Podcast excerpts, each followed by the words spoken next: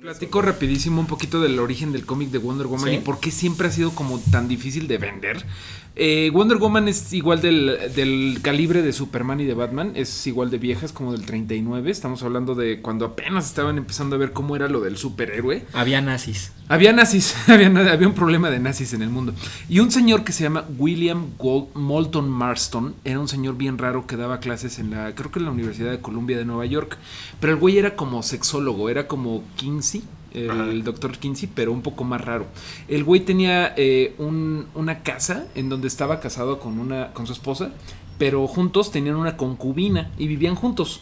O sea, tenían un- unas cosas de la sexualidad medio, medio raros.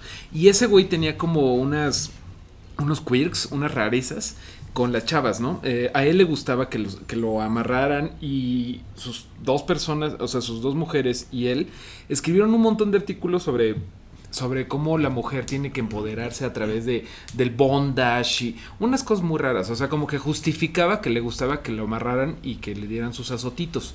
Y ese güey es el creador de la Mujer Maravilla. Dime una cosa, ese, eh, o sea, ese güey o sus explicaciones y todo, ¿eran como protofeministas? Era protofeminista, pero un feminismo muy raro. Era como rarillo, como, como que él, él de veras insistía que la mujer para empoderarse tenía que amarrar a los hombres.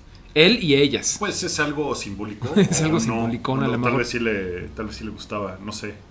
Pero el güey sí era como muy eh, scholar, ¿no? Era como muy nerd y por eso la- lo- el origen de la Mujer Maravilla es todo de eh, Atenea y la- los griegos y todos estos mitos. Está, está Pero padre. los primeros cómics estaba, se la pasaba amarrada, la pobre Mujer Maravilla, ¿no? Y todos, por eso lo del lazo de la verdad era como un pedo bien, Oye, bien, bien en, raro. en los 90 era el Tehuacán de la verdad, ¿no? En- si, te Tehuacán- agarraban, Tehuacán si te agarraban. Judas, ya te sacaban el Tehuacán de la verdad. Y ya el Eh, último, el ultimísimo dato ñoño de este güey, William Sí, Marson, es que ese güey también inventó el detector de mentiras, el que hemos visto en chingo de series, güey. Ah. Y era más o menos la misma idea del, del lazo, de la, verdad. Era un güey adelantado a su tiempo. O sea, el polígrafo ese de... El polígrafo lo inventó él. Qué chingón. El- el- Oye, pues, sí. pues aparentemente...